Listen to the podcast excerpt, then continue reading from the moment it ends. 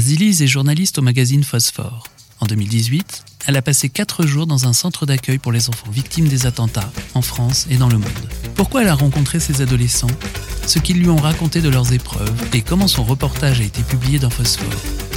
C'est l'histoire qu'elle nous raconte ici, dans ce premier épisode de Journaliste Jeunesse. C'est des fois un peu bizarre euh, le métier de journaliste où finalement on se retrouve à parler de choses très intimes et très personnelles avec des inconnus. Journaliste Jeunesse, ce sont des récits de journalistes qui travaillent pour informer les enfants de 3 à 18 ans.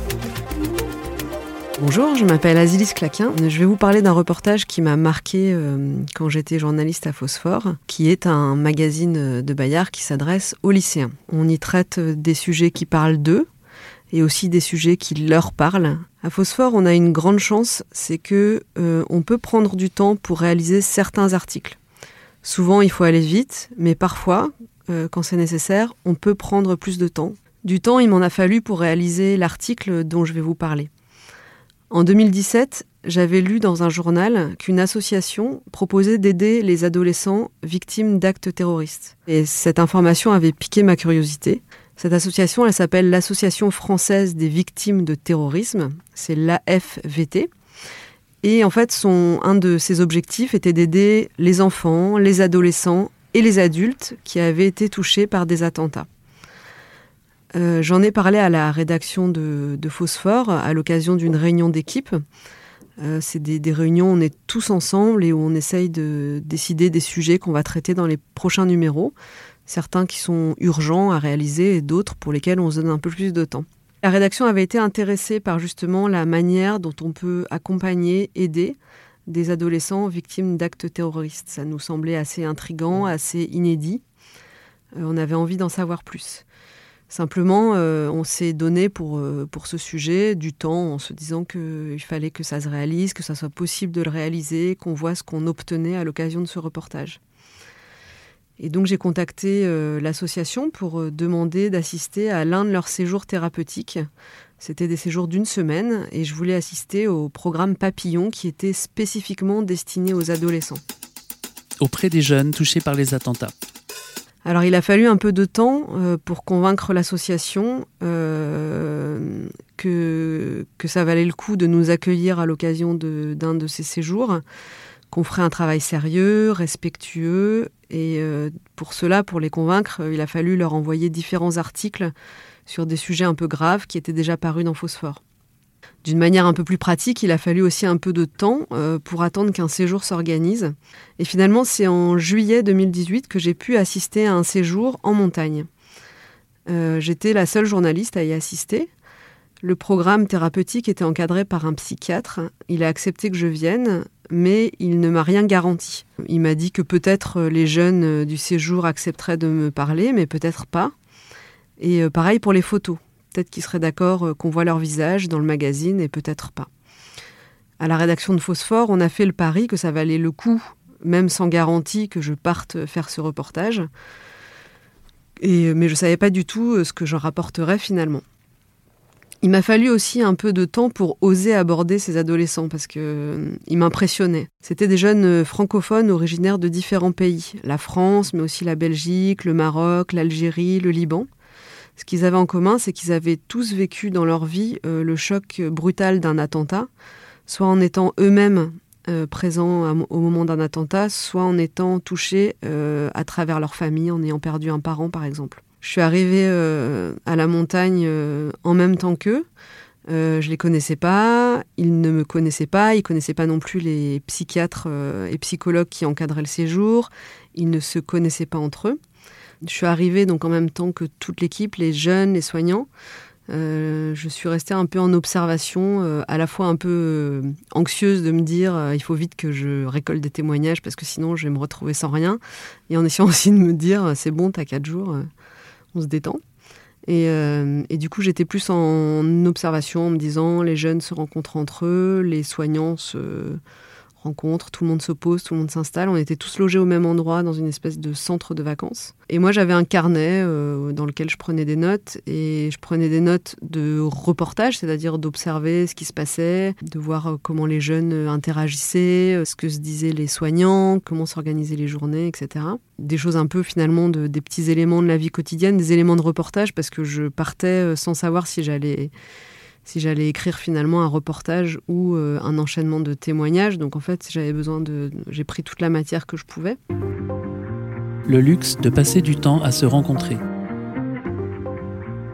C'est des fois un peu bizarre euh, le métier de journaliste où finalement on se retrouve à parler de choses très intimes et très personnelles avec des inconnus. Et euh, il y a parfois même un peu de violence là-dedans. On se sent un petit peu euh, indiscret et euh, c'est pas évident d'aller interroger des, gens, euh, des adultes, mais encore plus des fois des, jeunes, sur une expérience qui a pu être douloureuse, une expérience intime, sur leurs sentiments. Et heureusement, j'avais du temps. J'avais quatre jours sur place.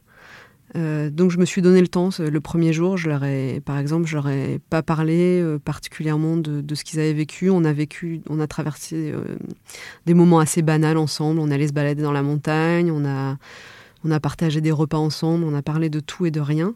Et moi, je partageais aussi des repas avec les jeunes, des repas avec l'équipe soignante, qui parlaient du coup de leur métier. Ce temps, il permet de gagner aussi la confiance des gens euh, à, qui on a affaire. Certains de ces adolescents, ils n'avaient jamais parlé de ce qui leur était arrivé finalement.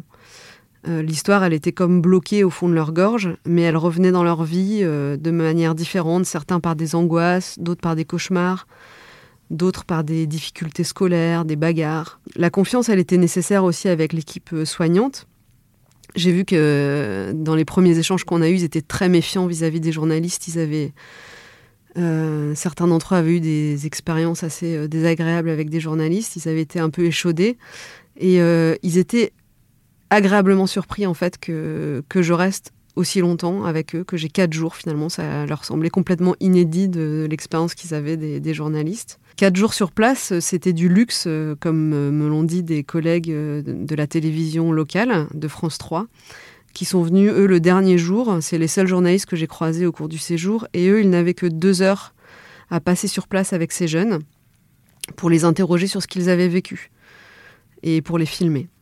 Euh, moi, comme j'avais quatre jours, ben, j'ai pu prendre le temps de rencontrer ces jeunes, euh, de, partager des moments avec eux, avant euh, de, faire connaissance, avant de, les interroger sur le cœur du sujet, c'est-à-dire l'épisode traumatisant de, leur vie. Et je pense que dès le deuxième jour, en fait, je suis allée voir certains jeunes en leur disant, ben, est-ce que tu serais d'accord qu'on discute un peu et du coup, on allait s'isoler, enfin, on s'écartait un peu du groupe. Je les prenais à chaque fois en tête à tête. Et je prenais mon carnet, je leur posais des questions. Euh, et puis, selon comment.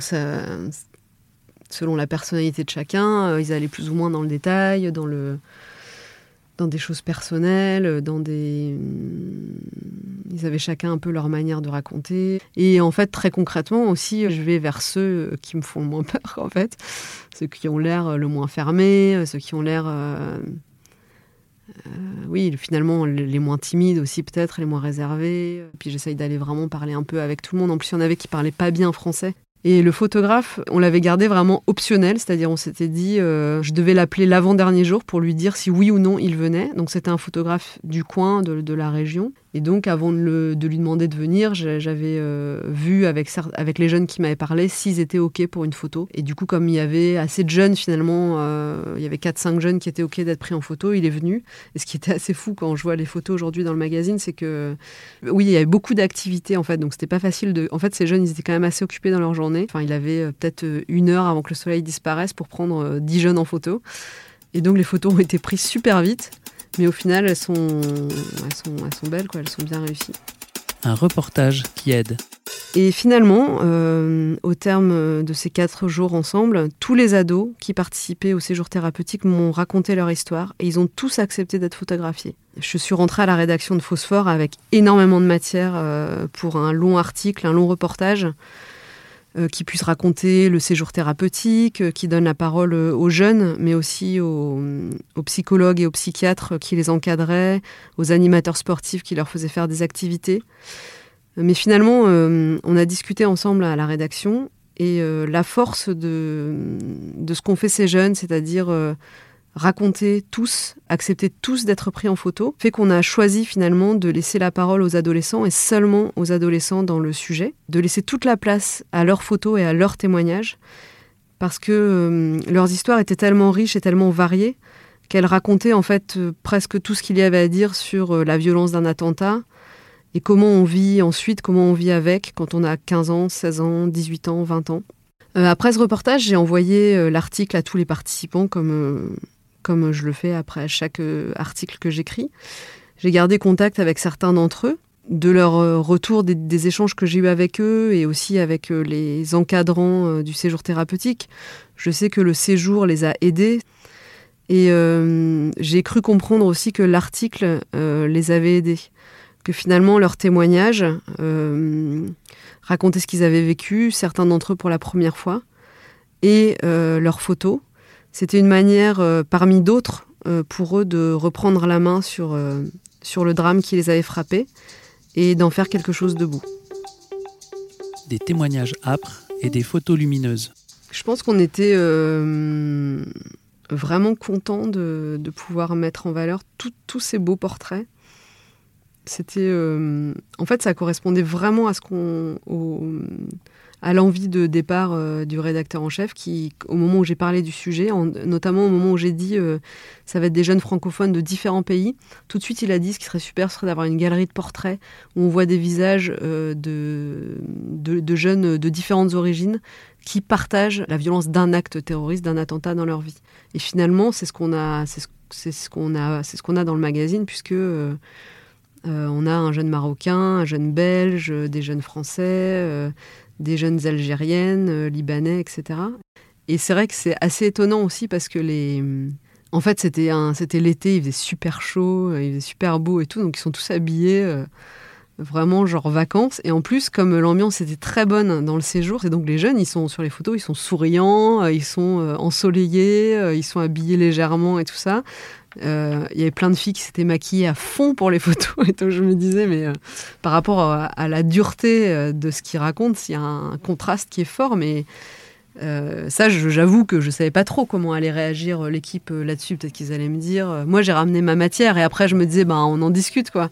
Parce que finalement aussi, je trouve quand on a la tête dans un sujet, des fois, on perçoit pas quand quand on y est, on sait voilà comment c'est, comment est l'ambiance, comment sont les jeunes, comment ils se comportent et tout ça. Mais après, quand on rapporte la matière au magazine, qui est euh, voilà des témoignages euh, assez âpres quand même et euh, des photos un peu colonie de vacances, il peut y avoir un contraste un peu dur. Et au final, c'est ça qui est sympa aussi, c'est que ben voilà, ces jeunes.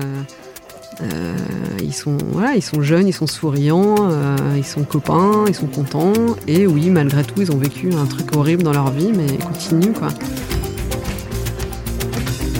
Azilise est journaliste à Phosphore, un magazine à retrouver tous les 15 jours. Merci d'écouter Journaliste Jeunesse, le podcast des journalistes qui travaillent pour informer les enfants de 3 à 18 ans. Un podcast Bayard Jeunesse